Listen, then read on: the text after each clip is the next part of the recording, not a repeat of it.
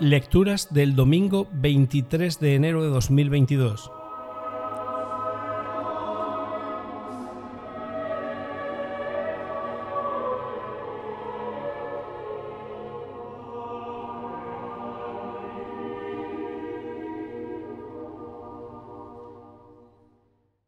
Primera lectura. Lectura del libro de Nehemías. En aquellos días, Esdras, el sacerdote, trajo el libro a la asamblea de hombres y mujeres y de todos los que podían comprender. Era el día primero del mes séptimo. Leyó el libro en la plaza que hay ante la puerta del agua, desde el amanecer hasta el mediodía, en presencia de hombres, mujeres y de los que podían comprender, y todo el pueblo estaba atento al libro de la ley. Esdras, el sacerdote, estaba de pie sobre un estrado de madera que habían hecho para el caso. Esdras abrió el libro a vista del pueblo, pues los dominaba a todos, y cuando lo abrió, el pueblo entero se puso en pie. Esdras pronunció la bendición del Señor Dios grande, y el pueblo entero, alzando las manos, respondió, Amén, amén. Se inclinó y se postró rostro a tierra ante el Señor. Los levitas leían el libro de la ley de Dios con claridad y explicando el sentido, de forma que comprendieron la lectura. Nehemías, el gobernador, Esdras, el sacerdote y letrado, y los levitas que enseñaban al pueblo, decían al pueblo entero, Hoy es un día consagrado a nuestro Dios, no hagáis duelo ni lloréis, porque el pueblo entero lloraba al escuchar las palabras de la ley. Y añadieron, Andad, comed buenas tajadas, bebed vino dulce y enviad porciones a quien no tiene preparado, pues es un día consagrado a nuestro Dios. No estéis tristes, pues el gozo en el Señor es vuestra fortaleza. Palabra de Dios.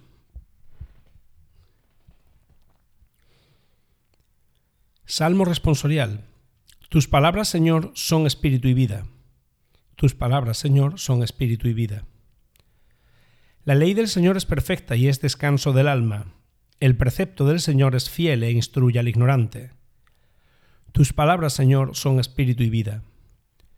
Los mandatos del Señor son rectos y alegran el corazón. La norma del Señor es límpida y da luz a los ojos. Tus palabras, Señor, son espíritu y vida. La voluntad del Señor es pura y eternamente estable. Los mandamientos del Señor son verdaderos y enteramente justos. Tus palabras, Señor, son espíritu y vida. Que te agraden las palabras de mi boca y llegue a tu presencia al meditar de mi corazón, Señor, roca mía, redentor mío. Tus palabras, Señor, son espíritu y vida. Segunda lectura. Lectura de la primera carta del apóstol San Pablo a los Corintios. Hermanos, lo mismo que el cuerpo es uno y tiene muchos miembros, y todos los miembros del cuerpo, a pesar de ser muchos, son un solo cuerpo, así es también Cristo. Todos nosotros, judíos y griegos, esclavos y libres, hemos sido bautizados en un mismo espíritu para formar un solo cuerpo. Y todos hemos bebido de un solo espíritu. El cuerpo tiene muchos miembros, no uno solo. Si el pie dijera, no soy mano, luego no formo parte del cuerpo, ¿dejaría por eso de ser parte del cuerpo? Si el oído dijera, no soy ojo, luego no formo parte del cuerpo, ¿dejaría por eso de ser parte del cuerpo? Si el cuerpo entero fuera ojo, ¿cómo iría? Si el cuerpo entero fuera oído, ¿cómo olería? Pues bien, Dios distribuyó el cuerpo y cada uno de los miembros como Él quiso. Si todos fueran un mismo miembro, ¿dónde estaría el cuerpo? Los miembros son muchos, es verdad, pero el cuerpo es uno solo. El ojo no puede decir a la mano, no te necesito. Y la cabeza no puede decir a los pies, no os necesito. Más aún, los miembros que parecen más débiles son más necesarios. Los que nos parecen despreciables los apreciamos más. Los menos decentes los tratamos con más decoro, porque los miembros más decentes no lo necesitan. Ahora bien, Dios organizó los miembros del cuerpo dando mayor honor a los más necesitados. Así, no hay divisiones en el cuerpo, porque todos los miembros por igual se preocupan unos de otros. Cuando un miembro sufre, todos sufren con él. Cuando un miembro es honrado, todos le felicitan. Vosotros sois el cuerpo de Cristo, y cada uno es un miembro. Y Dios os ha distribuido en la iglesia. En el primer puesto, los apóstoles, en el segundo, los profetas, en el tercero, los maestros. Después vienen los milagros, luego el don de curar, la beneficencia, el gobierno, la diversidad de lenguas, el don de interpretarlas. ¿Acaso son todos apóstoles? ¿O todos son profetas? ¿O todos maestros? ¿O hacen todos milagros? ¿Tienen todos don para curar? ¿Hablan todos en lenguas? ¿O todos las interpretan? Palabra de Dios.